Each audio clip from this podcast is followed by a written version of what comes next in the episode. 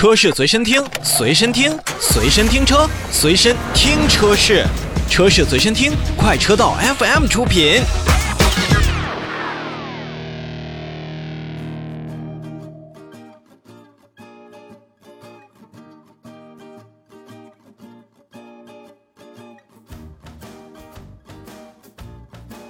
前段时间呢是教师节，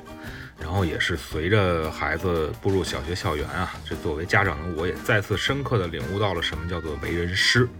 不光是小孩，也就拿我们从小到大，除了家长和朋友们的陪伴呢，老师绝对是在我们身边时间最长的一个群体了。传道授业解惑，当越来越多的年轻教师们走到讲台之上，年轻活力也让这些。年轻的老师们在教育战线上发挥着自己的光和热。那去年的时候呢，我们就已经为老师们推荐了两款，当时觉得挺有意思的车，一款是领克零六，一款是还在预售阶段，当时啊还在预售阶段的哈弗大狗。那这两款车呢，经过了一年的历练呢，确实也都收获了不错的成绩。那在今年的教师节前后呢，咱们再为老师们推荐两款车型，不知道明年回看。呃，咱们这一期的推荐的时候，这两款所推荐的车型会取得什么样的成绩？一直以来卖的不是特别好的东风雪铁龙，东风雪铁龙呢推出了一个叫凡尔赛的车型，也确实是东风雪铁龙目前的一个诚意之作。那 C5X 凡尔赛这台车呢，真的是从陌生到熟悉。虽然现在呢还没有一个正式上市的价格，但是从预售来看，或者说是从四月份到现在，不管是亮相啊、命名啊，还是预售。雪铁龙的 C5X 凡尔赛终于没有像之前的雪铁龙车型定价一样眼高手低。那我想呢，这种脚踏实地也一定是我们老师们所喜欢的。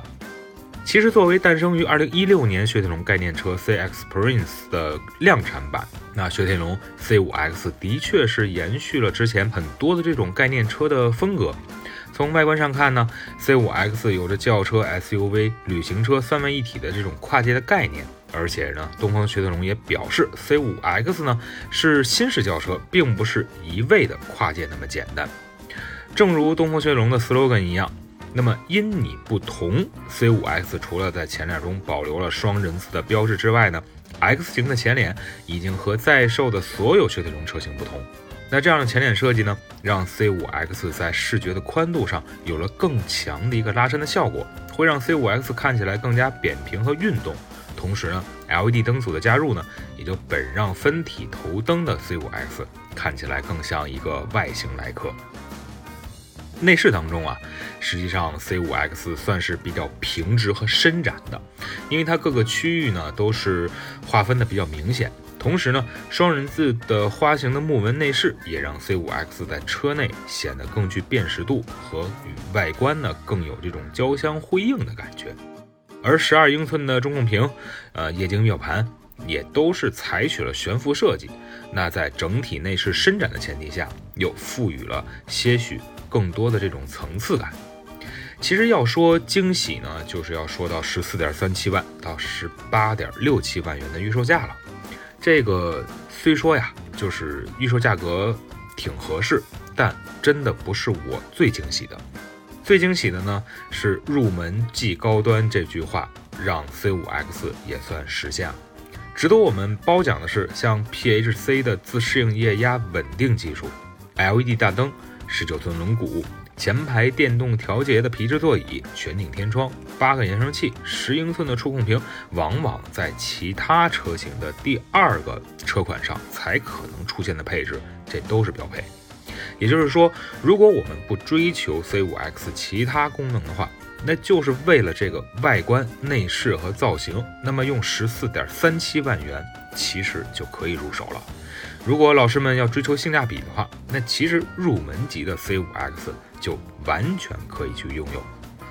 然后再说说已经上市的这个小鹏汽车的目前空间王啊，小鹏的 P5，确实因为有了之前的颜值天花板的 P7，所以在小鹏推出 P5 的时候呢，也真的是让我们好好的质疑了一番。你说 P5 它难看吧？它单是拿出来呢，我觉得还真不见得，看起来还不错。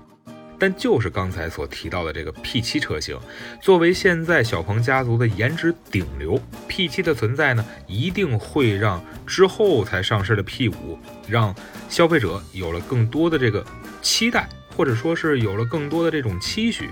好在呢，由于两款车型自身定位确实是大相径庭的，那 P 五车型呢，肯定是更加的面向居家、面向实用。所以，不管是外观还是内饰，其实 P 五和 P 七啊，它形成了一个互相的一个补充之势。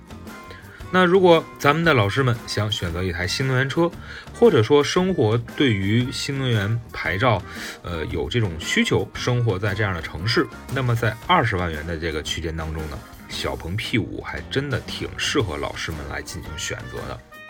你看，小鹏 P5 它现在有 460G、460E、550G、550E、550P 和 600P 的六个配置版本，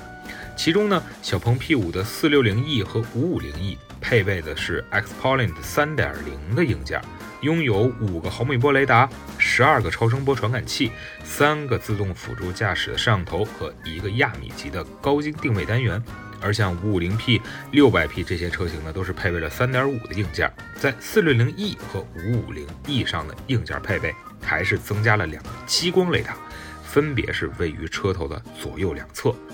那其实续航里程。啊，然后驾驶辅助的硬件版本我们都知道了。小鹏 P5 最有意思的还是官方所宣传的百变智能空间，像 X Sleep 的睡眠场景、X Play 的娱乐场景、X Go 的户外场景和 X DIY 场景。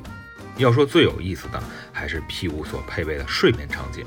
因为通过市场调研发现呀，说车主在车内的休息的这种场景时常出现。但是对于传统的燃油车来说呢，长时间在密闭车厢中开空调休息还是比较危险的。而对于电动车型来说呢，就是完全可行了。那使用小鹏 P5 的睡眠场景也是非常简单和方便，咱们的用户可以通过中控屏或者是语音控制就进入睡眠空间，安装私密帘，展开抱枕被，即可享受独属于自己的小憩的这个空间。